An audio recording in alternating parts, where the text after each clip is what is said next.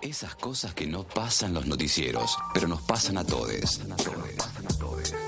Abro debate, abro debate con Balute Aldo. Tenemos a J. Lucía, guion bajo uno, acá en el Twitch sumándose, dice que es Didi Ramón, eh, efectivamente Ramón que estuvo en, en Banfield. Balute Aldo, en otro ángulo de la información, nuestra estudiante de antropología, nuestra amiga de la casa, nuestra columnista. ¿Cómo te va? Buenas tardes. Hola, buenas tardes, ¿cómo están? Muy bien, Balu. Mejor eh, hablando contigo, es un momento de la historia reciente en donde eh, siempre hay que reivindicar a los antropólogos y antropólogas, pero hoy la sociedad entera va en ese camino porque, a ver, eh, se le escapó la pelota a las manos al arquero, se abrió el arco y te quedó ahí nomás, ahí nomás del botín para patear al arco. Estás en tu salsa. Qué fácil me la dejaron, ¿eh? Sí. Qué fácil. La verdad, agradecida. No tuve ni que pensar, sinceramente. Siempre me lleva mucho trabajo pensar en lo que voy a hablar el viernes, agarrar la bibliografía. Y acá dije, bueno, Alberto, dale, muy fácil me la dejaste. Sí. O sea, qué mal lo que dijiste, pero bueno, para mí, mucho más fácil. Eh, ac- acá Balu es la representante de la antropología en, en Cítrica Radio. Eh, celebro mucho que incluso tuvimos... eh, acá nos ponen música, soundtrack, música épica. A- acá la estamos cortina. sí, interpeladísimos. Eh, tenemos siempre esta chance de charlar con vos, que es una, una carrera en donde, para quien, para quien no, no, no está tan interiorizado o, o- o busca conocer más, ¿cómo te gusta describir la antropología, Balu? ¿Cómo te gusta describir tu carrera?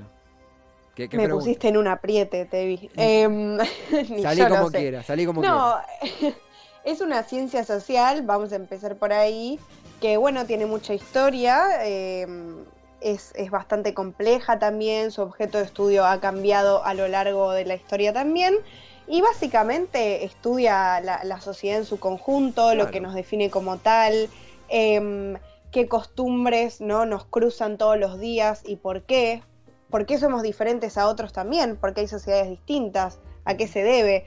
Bueno, hay muchos temas, ¿no? Para mí es una ciencia social que, que la verdad abarca muchísimo. Así que mm, los invito a googlear la definición también por las dudas, porque por supuesto siempre hay muchos puntos de vista de esto.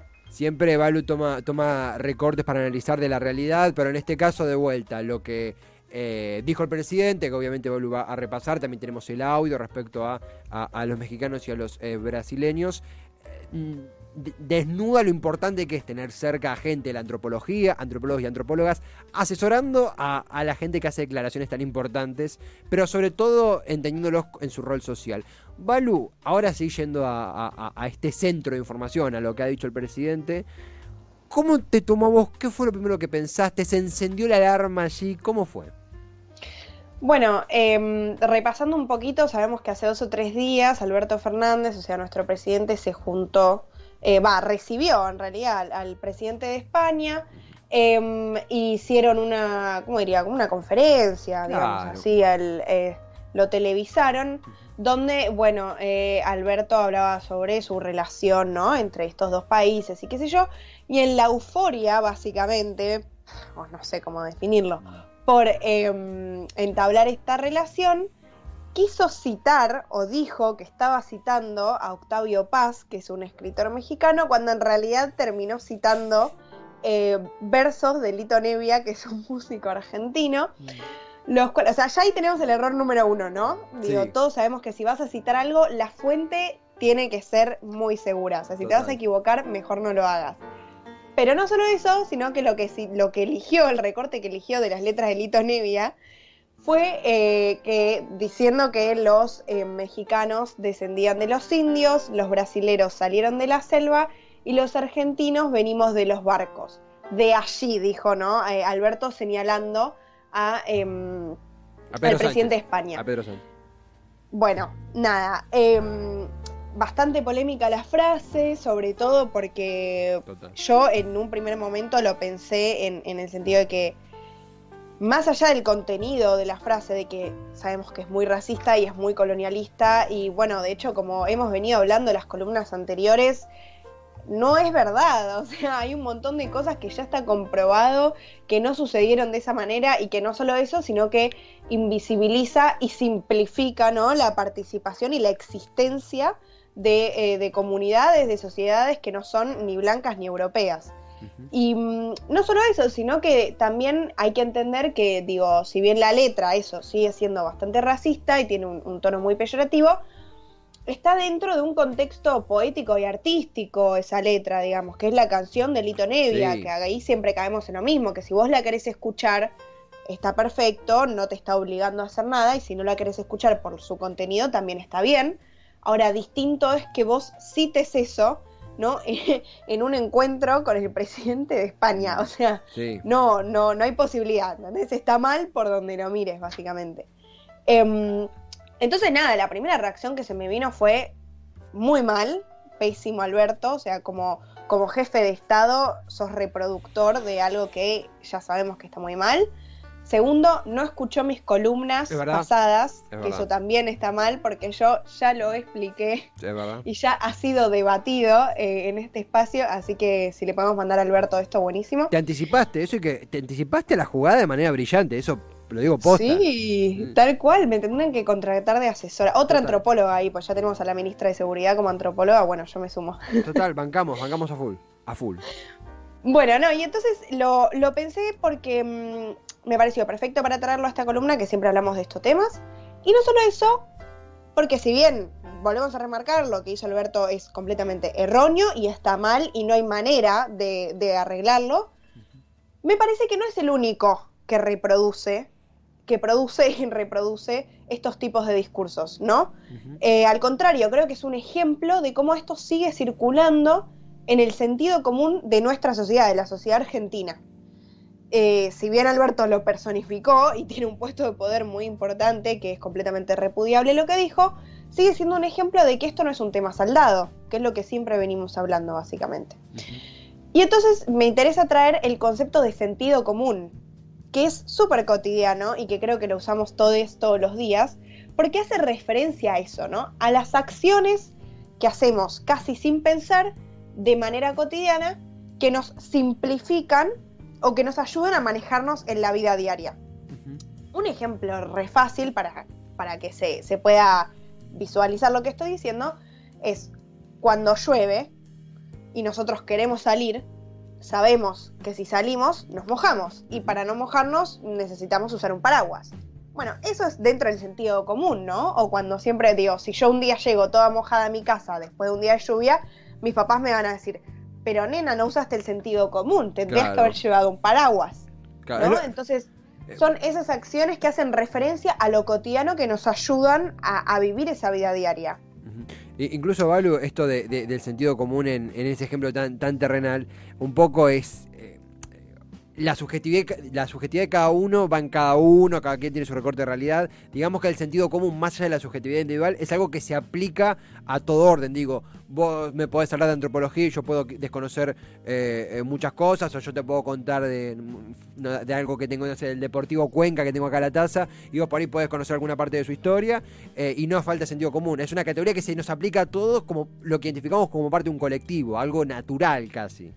Ah, Claro, exacto, ¿ves? Ahí está, lo asociamos a algo natural, como si formara parte de un instinto humano, ¿no? Claro. Em, y entonces los que, los que utilizamos el sentido común eh, somos, eh, formamos juicios, ¿no? Nos manejamos formando juicios en nuestra vida cotidiana y somos perceptivos y utilizamos los sentidos para poder movernos en nuestra cotidianidad. El tema de esto es que en realidad el fondo, el trasfondo del sentido común, y por eso a mí me gusta jugar todo el tiempo con esto, es que es el sentido menos común de todos. Porque no tiene que ver con algo que, eh, algo natural, algo instintivo, inherente al ser humano y, la, y a lo universal eh, de, la sociedad, sino al contrario, es una interpretación constante de nuestra vida cotidiana. Y por lo tanto también se valida todo el tiempo en el presente, ¿no? O sea, la validación también juega en su utilización. De hecho, por ejemplo, el que no usa el sentido común en medio está como fuera de fase, ¿no? Justamente esto, ¿cómo te vas a mojar con la lluvia si hay un paraguas? No entendés la realidad. Si no, sabes. No, comprendes la realidad que te rodea. Exacto, no comprendes la realidad que te rodea. Entonces, en realidad el sentido común es una manera de ver el mundo que ahí ya entramos en conceptos que venimos tratando también varias veces en columnas eh, anteriores. Y no solo eso, sino que entonces es una es un sistema cultural. ¿Qué quiere decir esto? Que como el sentido común se juega todo el tiempo siendo utilizado y siendo validado en nuestro presente y en nuestra cotidianidad, quiere decir que depende de las construcciones históricas. O sea que va cambiando a lo largo de la historia también el sentido común. Claro. De hecho, podemos, si quieren, traer a Hegel de nuevo, ¿no? Como con, todo es relativo, o sea, sigue dependiendo de, las construcciones históricas y por lo tanto también depende de los juicios que sean validados históricamente en ese momento. lo que hoy para nosotros es el sentido común en el siglo XXI, no lo era hace 60 años, o viceversa. es, hijo, es hijo de su tiempo, lo, describiste muy, muy bien, esto de un sentido común en constante interacción con, eh, con, con, con, su tiempo, con las formas, y, es muy, muy increíble cómo también ese propio sentido común cambia con muy poco tiempo. Digo, pensábamos, justo acá tuvimos un bloque donde recordamos hace un tiempo cosas de hace siete años, en donde el sentido común era uno, y ahora es algo completamente opuesto. Quiero decir, no es algo eh, estático, sino que es algo... No, al contrario. Es, también como una suerte de retroalimentación, digo, el sentido común nos alimenta y nosotros los alimentamos, o, o no es tan... Sí. Es que sí, pero ¿por qué? Porque también, como, a ver, todo esto se, se va, se va entretejiendo, ¿no? Digo, al ser eh, un, sistema que depende de, de, la historia de esa sociedad, ¿no? Nosotros lo... ¿Se me escucha? Ay, se me cortó un segundo. No, no, no, te escuchamos ah. perfecto. Pánico, me asusté. No, tranquilo. Listo. Eh, como el sentido común, digo, depende de la historia, todo el tiempo se sigue reproduciendo, ¿no? Nosotros cuando somos chiquitos nos enseñan que no tenemos que meter los dedos en el enchufe, que cuando llueve tenemos que salir con un paraguas, que si alguien te trata mal te tenés que defender. Todo eso, todas esas enseñanzas forman parte del sentido común social, por eso también los seguimos retroalimentando, ¿no? Y no solo eso, sino que también el, el sentido común es una historia autorizada, como venimos diciendo antes eh, siempre hay entramados de relaciones en este tipo de conceptos y en este tipo de sistemas. Y siempre termina prevaleciendo uno por sobre el resto. No es, ay, Tevi, vos tenés tu, propio, tu propia concepción del mundo y yo, por ejemplo, soy de otro país y tengo mi propia concepción del mundo y nos encontramos en paz a debatir eh, nuestras sociedades distintas. No, siempre hay un conflicto, siempre hay, hay, hay, un, hay un contacto que bueno, a veces puede ser pacífico, por supuesto, y a veces también puede llegar a ser conflictivo y terminar en una imposición de poder, ¿no? Como siempre terminamos aprendiendo de alguna manera u otra. Pero no solo eso, sino que el sentido común te engaña mucho, porque se caracteriza, como ya dijimos, por em, entrometerse, ¿no? En la cotidianidad o por enseñarnos en la cotidianidad, entonces podemos decir que es casi enemigo de los discursos más complejos, como por ejemplo el científico, ¿sí? Mm. Siempre, o sea, digo, pongámonos a pensar un poquito cómo todos los días vemos esto constantemente, que de repente tal vez vemos algo en la televisión, o bueno, con lo del COVID ahora pasó un montón de veces también, que ya estaba comprobado científicamente ciertas cosas, pero el sentido común nos indicaba otras, ¿no? Como si fuera este instinto que va en contra de lo complejo, sino al contrario que va por lo simple. O sea, es anti-intelectual casi el sentido común. Incluso, Valu, algo que, que, pasa mucho, no solo en la ciencia política, creo que en cualquier charla de, personas que les interesa la política, esta cosa de ya un, sentido común que creo que por ahí hay que ver si, si califica como sentido común, claro, pero mucha gente asigna este término, bueno, todos los políticos son, son unos chorros, todos los políticos eh, nos quieren cagar, este país eh, solamente tiene políticos corruptos, por ende todos los políticos son corruptos, meterse en política es eh, salir perdiendo o, o, una chance de terminar en cana siempre. Y uno dice, eso te, nos impide, ese pensamiento nos impide entender eh, la historia, nos impide entender la economía, nos impide entender la sociedad, que son mecanismos, son más que mecanismos, no, son procesos mucho más complejos que si no los complejizamos caemos en una simplificación, digo, eh, es algo tremendamente peligroso. tipo, totalmente, porque es parte un poquito un mecanismo, porque también estos tipos de discursos son totalizadores y por algo siguen persistiendo a pesar de que ya se haya comprobado por otros medios que eso no es cierto. ¿Sí? O digo, hay un montón de sistemas que pertenecen al, al, sentido común, que es lo que decís vos también, y que uno piensa que en realidad el sentido común es la simple percepción de la cotidianeidad de una mente libre, podríamos decir, cuando en realidad esa mente ya tiene preconstrucciones, Claro, ¿no? Que, sí. es, que, que es a su vez el mismísimo sentido común, que es el que nos obliga a actuar de determinada manera frente a determinadas acciones. Entonces, no solo eso, sino que si bien el sentido común es particularizado, que quiere decir que depende de cada sociedad, o sea, el contenido propiamente dicho del sentido común depende de cada sociedad. El sentido común que tenga una persona de la ciudad de Buenos Aires no va a ser el mismo que tenga una persona en Santiago de Chile, por ejemplo, ni que tenga una persona en Hong Kong. Por supuesto, va a cambiar porque las historias de la sociedad son distintas, pero lo que sí es universal o lo que podría ayudarnos ¿no? a entender el sentido, el sentido común como algo transcultural o como algo universal es su estructura. ¿Qué quiere decir? Que el sentido común se comporta como la voz de la sabiduría que habita en lo cotidiano, en lo simple, en justamente lo común, como indica eh, el propio nombre, ¿no? Claro.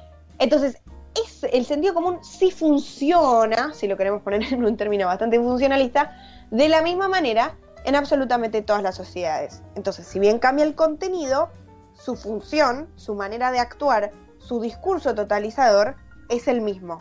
¿sí? Y eso digo, ha sido analizado también por muchos sociólogos y antropólogos a lo largo de los años. Totalmente. Entonces, haciendo un resumen de todo esto, vemos que el sentido común no solo son las acciones simples y cotidianas que tenemos todos los días, de no metas el dedo en el enchufe, de el fuego quema, de la lluvia moja, sino también que habita en los discursos, en lo que creemos que siempre fue así y que siempre va a ser así.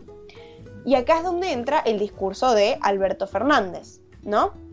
Donde supuestamente los argentinos, generalizando absolutamente em, toda nuestra sociedad, o sea, desde Jujuy hasta Tierra del Fuego, descendemos de los barcos. ¿Sí? Ahí vemos perfectamente cómo eso es un discurso que forma parte del sentido común, porque lo reproducimos como si no hubiera eh, una historia o como si no hubiera algo que lo contradiga. Y no solo eso, sino que es un discurso simple, si nos damos cuenta. ¿Por qué? Porque simplifica justamente toda la historia de nuestro país y toda la historia de nuestra sociedad, que es la que ya venimos diciendo, por supuesto no solo yo, sino muchísima gente más, Sí, sí. ya hace muchos años. Que está bien, obvio, hay un sector de la, de la sociedad que descendió de los barcos europeos, ¿no? Por supuesto, digo, por ejemplo, yo tanto de parte de mi mamá como de mi papá, mis bisabuelos eran inmigrantes europeos. Está bien, es un sector de la sociedad, no es la totalidad. Hay un altísimo porcentaje ¿sí? de nuestra sociedad que tiene ascendencia de indígena, afroamericana, mestiza o de cualquier otro lado que no tiene nada que ver con lo blanco y con lo europeo. Y- Pero así todo, este discurso sigue persistiendo. y- Sigue siendo la, la historia ganadora, por así decirlo. algo que me activaste, muchas cosas, ¿no? pero algo específicamente que, que me activaste, porque hay algo que, que es muy llamativo, de que si Alberto no decía, no complementaba con la cita errónea de Octavio Paz, que es a, en realidad a Lito Nevia, a una canción de Lito Nevia, eh, esto de eh, los argentinos venimos de los barcos, los brasileños de la selva, los mexicanos de los indios, lo cual ya incluso al decirlo suena tan, tan extraño, hasta tan eh, ajeno a la realidad. Eh, Probablemente si Alberto solo decía lo de los barcos y no mencionaba mexicanos o brasileños, la cita hubiera pasado sin pena ni gloria, quizá algún... Quiero decir, hay muchos portales, muchos proyectos, muchos sitios donde seguramente hubieran criticado eso, pero el agravante fue el agravio internacional. Cuando vos lees las noticias es Alberto insultó a los mexicanos, Alberto insultó a los brasileños. Se puede debatir, bueno, el componente, por qué ponemos insulto, digo, es, otro, seguramente otro debate, pero eh, esto de probablemente si decía lo- solo lo de los barcos, el- el escándalo iba a ser mucho menor. ¿Por qué? Porque muchos políticos ya más extremistas, eh, conservadores o anti-inmigración, como es el caso de Pichetto, por ejemplo, no anti-inmigración. Sí, obvio. Que lo ha dicho abiertamente muchísimas veces, o sea, que le dice, no se cansó de decirlo, de hecho. No, y dice, Pichetto, usted, usted es xenófobo. No, si este es un país que, que lo hicimos bajando los barcos. Ah, bueno, siga, siga. Digo, no es una frase que, nos cuestionamos tanto hasta ahora y bien que, que nos la hagamos. Efectivamente, como decís vos, no responde a la realidad nacional eh, entender que es un país hecho eh, como descendido de, de- los barcos. Simplifica y, peor, invisibiliza y silencia una parte vital de la historia. Claro, es que ese es el problema, pero no solo eso, sino que muchos, tal vez ya creíamos en nuestra conciencia que ese discurso comenzaba a ser saldado, ¿no? Por todo esto, porque efectivamente, como decías vos al comienzo, las ciencias sociales están tomando ya mucho más terreno eh, para, para, pelear contra estos discursos del sentido común, eh, también la, la, movilización social, la, la, las comunidades que salen justamente a, a tener una voz, ¿no? Y a, y a imponerse por, por, sobre estas miradas tan invisibilizantes y erróneas, podríamos decir. Uh -huh. Y de repente nos encontramos con que el propio presidente de nuestro país sigue reproduciendo ese tipo de discursos. O sea, que eso quiere decir que no está saldado nada, que, que, hay que seguir trabajándolo. Y que, a ver, yo entiendo que de hecho igual para mí la disculpa de Alberto fue paupérrima. Sí, fue, o sea, fue muy floja. Fue muy digo, floja. eso no es una disculpa, como me estás cargando, tipo, si te equivocaste. Y yo creo que Alberto es una persona capaz de ver el error que cometió y así y todo decidió eh, decir esa disculpa, ¿no? Abiertamente en Twitter y qué sé yo.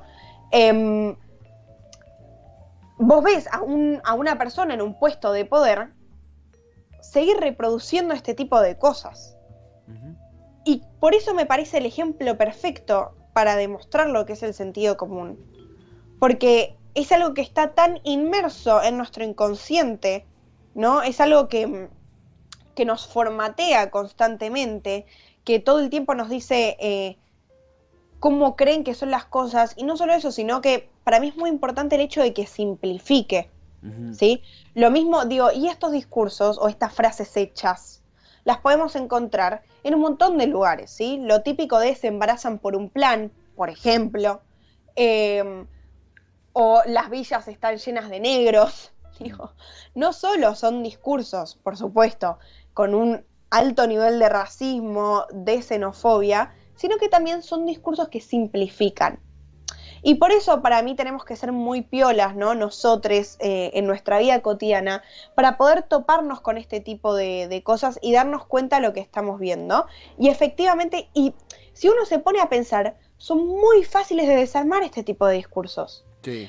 Pero acá está lo, lo, lo tricky, digamos, y lo complicado al mismo tiempo, de por qué también son discursos tan totalizadores, de por qué son discursos que eh, en parte siguen imperando en la sociedad. De que son, de que porque son fáciles, se siguen transmitiendo con facilidad sí, también. Sí, totalmente. Y, ¿No? O sea, ahí, ahí está lo, lo, lo, las dos caras de la moneda. Son discursos, los que, son discursos que son muy fáciles de desarmar. Digo, con dos datos más o googleando, digo, también podemos dar cuenta de que eso no es cierto, pero al mismo tiempo su simplicidad es la que permite que circulen con tanta facilidad. Y, y, y Balu también, eh, totalmente, totalmente. A mí también, a mí siempre, a ver, la, la, la exhibición que, que haces eh, es, deja la vara muy alta, yo solamente acompaño eh, con, con, leve música orquestal de fondo. Eh, es interesantísimo. A mí dos cosas también que me, que me, que me quedan picando a medida que, que, que, que te escuchaba, es, eh, pasó al lado del presidente de España. A mí eso no, no lo puedo, vos misma lo dijiste, el si hubiera sido en una grabación, en un programa de radio, hubiera sido grave, sí, hubiera sido grave, igual de grave. Eh, pasó queriendo sorprender al presidente de España y ahí me da, me da como un...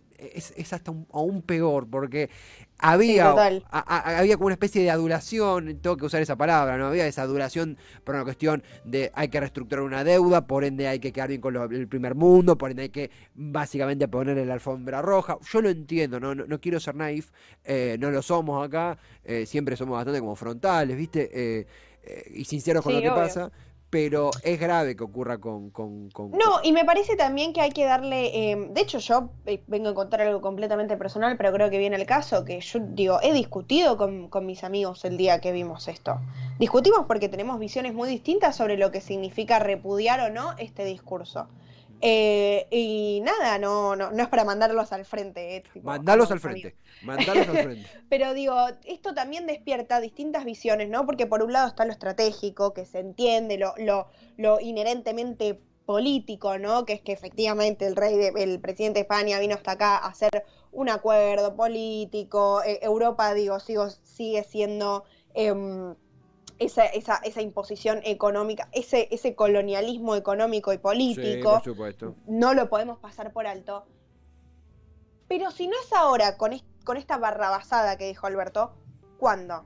Sí. Porque estos discursos van a seguir imperando, ¿eh? O sea, esto no se va a terminar eh, diciendo como, ay, eh, qué mal. Bueno, pasemos a lo siguiente. Bueno, tenemos que parar una duda, tenemos que hacer esto, tenemos... Mm. Si no es ahora, ¿cuándo? En serio lo pregunto, ¿eh? Porque si no, no va a poder, o sea, si no, vamos a seguir atrasando y una y otra vez en la agenda por cuestiones que van a tomar prioridad, que yo lo entiendo, vuelvo a decir, son estrategias políticas, digo, de hecho, ese no es mucho mi campo, eh, por algo también creo que Tevi vos habitas mucho más ahí que yo, digo, yo no estudio ciencia política y no, no, no entiendo tan, tanto la, mm, cómo funcionan esas estrategias, sí, por supuesto, entiendo su importancia y su complejidad a la vez, pero en algún momento le vamos a tener que poner prioridad a este tipo de cosas, Sí, sí, a estos tipos de discursos que siguen imperando constantemente en nuestra sociedad. Porque si no, no lo vamos a poder solucionar nunca. Y también hay algo, que yo lo repetí, me parece, en las columnas anteriores y que me gustaría volver a decirlo. Que los que no sufrimos ese tipo de opresión, los que somos blancos, que efectivamente descendemos de esos barcos europeos, nunca lo vamos a poder entender. Mm. Entonces también hay que poder dejar ese lugar, ¿no? Y decir, a ver, yo digo, yo soy abiertamente kirchnerista, chicos, eso y lo he dicho muchas veces. ¿Qué? Ah, Pero si, pero si no lo repudiamos ahora, ¿cuándo? eh, incluso O sea, Valu, en serio lo estoy preguntando. Sí, sí. Como hay que ponernos en serio, porque si no es imposible. no, a, a ver, absolutamente creo que, que también algo que, que me gusta pensar es... No nos quieren los medios. Ahí, ahí apareció Alberto. No, pero No, Alberto, ¿me escuchaste? Alberto... es el- Perdónenme. Ay, mira, pidiendo disculpas. No. Eh, Te voy a perdonar. Algo que vos decías, no, pero es, es totalmente real y algo que también, más allá también de la ciencia política, en, el rol de los medios alternativos, es que justamente las agendas... Las agendas que se abren, digo, esta agenda ya estaba abierta por mucha gente que activa en este tema desde hace muchísimo tiempo, lo estudia, lo difunde. Los medios alternativos, cuando la agenda se amplía, porque de repente todos nos empezamos a preguntar eh, eh, eh, por qué nos agravia la frase, ¿no? Entendemos que nos agrave, pero ¿por qué? Profundicemos, entendamos los, los lazos subterráneos a la frase, como vos muy bien los explicás.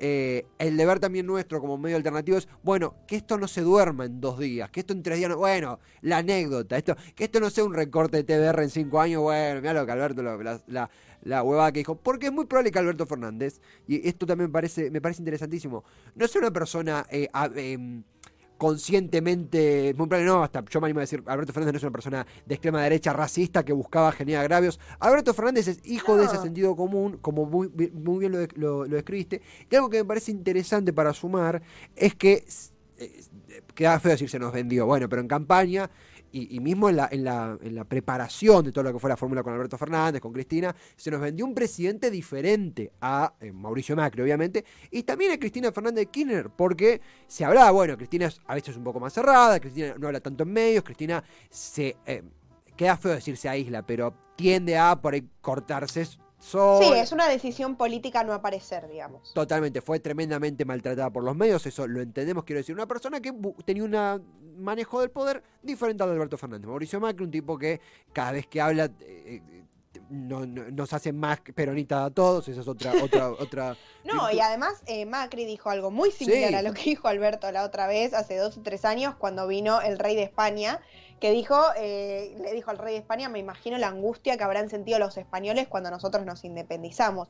O sea, ese tipo de discursos está al mismo nivel que lo que dijo Alberto. Por supuesto. Eh, sepan disculpar, pero así es lo que pienso yo y en un nivel analítico es, tiene el mismo tipo, funciona de la misma manera con el sentido común y tiene el mismo peso colonial, o sea, es muy similar. Sí, y, e incluso, y acá la parte de, de- de Alberto, y Alberto Fernández se nos, de nuevo, se nos vendió, dicho muy livianamente, como una persona que efectivamente circulaba por ciertos sitios como la facultad, cómo eh, permanecer constantemente en medios para ser una persona de agenda abierta que si lo llamabas antes de ser presidente charlaba con vos, un tipo que era un, horizontal, un- uno de nosotros, un ciudadano más, un, tenía esa retórica la campaña y no es casualidad que pase esto, porque yo ahí sí creo que el presidente tiene que ser consciente de la dimensión de poder. No es lo mismo que lo diga eh, yo, que lo diga el presidente. Él tiene que ser consciente de esa dimensión de poder. Y no lo Por fue supuesto. consciente. Y no lo fue consciente.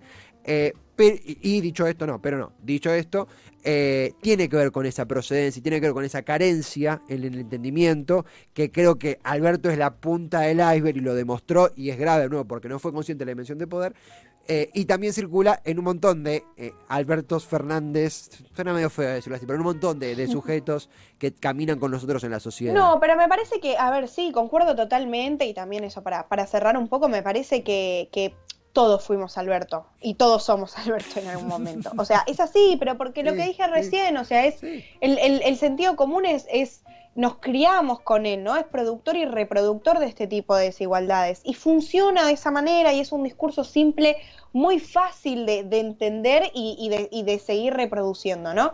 Y no solo eso, sino que quería agregar un comentario que me parece que no hay que demonizarlo específicamente, Alberto, no solo porque, porque es un ejemplo, sino porque también de esta manera se sigue construyendo dentro de, de una ideología que, que uno banca, ¿no? O sea, no por esto yo voy a dejar de, de- de estar de acuerdo con, con el partido o seguir determinados referentes políticos dentro, dentro de ese partido, sino al contrario, es por marcar el error y decir, a ver, Sí, podemos obvio. de verdad, ¿cómo podemos ser mejores? ¿No? O sea, ¿cómo podemos continuar? Porque, y Alberto no se reduce solo a esta frase. Obvio. No quiero minimizar lo que dijo en absoluto y me parece que lo dejé bastante claro en todo el programa, pero no se reduce a esta sola frase.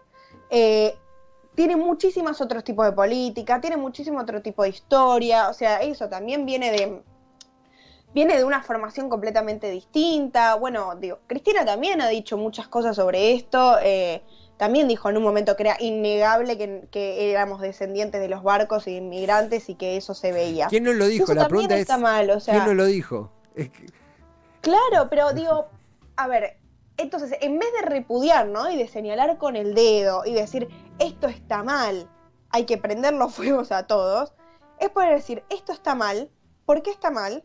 ¿Y cómo hacemos para que eso no, no deje, o sea, deje de suceder? Claro. ¿no? Y empezar a formar otro tipo de discursos con otro tipo de contenido, teniendo también en cuenta constantemente la agenda política, las estrategias políticas, lo que significa Argentina en el mundo y viceversa. No, no, para mí no son, no, no son cosas que, que tienen que funcionar separadas, sino al contrario. Y para mí eso es lo que le está faltando muchísimo eh, a la actualidad. O sea, si bien las ciencias sociales están tomando mucho, mucho más campo, por suerte, y importancia, hay que poder integrarlas con el todo.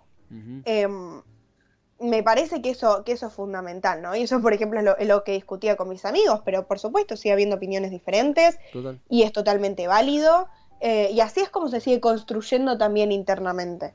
No, no, es, ah, yo co- comenzaba esta, comenzábamos esta charla, yo te pregunté, una pregunta no, no planificada, pero creo que ya tenemos la confianza, o, o después me mandarás un mensaje diciéndome lo que pensás, pero eh, preguntándote por la carrera, porque me pareció una buena forma como de recordar constantemente, reivindicar constantemente cuál es el laburo, la labor, y más allá del laburo, lo, que lo mueve, lo que apasiona a un antropólogo o antropóloga. Creo que tenemos carreras que son muy parecidas, en otras muy diferentes, en otras complementarias, que es la parte más linda. Eh, hablo también de la ciencia política, y carreras que muchas veces eh, nos preguntan, bueno, ¿y qué hace un politólogo? ¿Qué hace un antropólogo? ¿Qué hace un sociólogo? ¿Qué hace una trabajadora social o trabajador social? Eh, acá la realidad es la que nos da la respuesta, la realidad es que nos, nos indica, quizás suena me- medio pedante decir que nos escuchen, me gusta más decir, ojalá que nos escuchen, no a, a, a, a Balu, a Esteban, digo, más allá de nosotros dos. a- No, en general, En digo, general. es, es, em, ya se entiende que, que, que son, que es muy importante para construir una realidad mucho más igualitaria para todos, Total. me parece. Si lo puedo reducir a una frase, o por lo menos lo que, lo que busco también estudiando esto y algún día em, ser una profesional dentro, dentro de este mundo, eh, es eso, es buscar una realidad mucho más igualitaria. Me parece que lo que estamos haciendo nosotros acá es eso, es marcar el error, darnos cuenta primero, marcarlo segundo, tercero, decir por qué, ¿no? Y cuarto, pensar y decir, bueno, ¿cómo podemos efectivamente mejorar esto? Totalmente, Balu, totalmente. Balu, eh, todas las columnas son un, placer enorme. Esta específicamente tuvo su, su, su, su- su impacto en un hecho que pasó hace muy poco, que está todo el país debatiendo y por, y por fuera también. Y tener esta opinión, la verdad que es algo que se valora, se agradece, se, se- se- no- nos deja muy arriba y también sube la propia vara de- del programa, del proyecto. Es en base a tu talento y a tu, y a tu tiempo para charlar y conversar con nosotros y enseñarnos también, porque aprendemos escuchándote. Así que, Balu, eh, la rompiste toda. Un placer enorme. Y, eh, Balu Tealdo en redes, por si pinta ahí seguirla, consultar, ¿verdad? Por supuesto. Balu, gracias totales, muy buen fin de y gracias por, por esta tan linda columna. Gracias a ustedes y feliz día del periodista atrasado, que también esta semana fue el día del periodista. Para- Así que les dejo un beso a todos. Acá te saluda mucho Ian Soler y tenemos el mensaje de Tomás Rosa, pone genia Balu, nuestro operador también dice RT a lo mismo. Balu, eh, tu público sea vos, te mandamos un abrazote gigante. Buen fin de. Buen fin de para vos también. Balu Tealdo, estudiante de antropología, amiga de la casa. Abro debate. Acá, digo bien, sí, Tomás. Espero haber pronunciado bien tu nombre porque sale justo la letra como en un color celeste, celeste marino, azul marino. Tomás, Tomás te llamas. Genia Balu puso acá. Súper copado. Tomás Rosa. eh, te agradecemos la, la- escucha. Obviamente que eh, im- imposible pensar semejante nivel si no es con Balu Tealdo.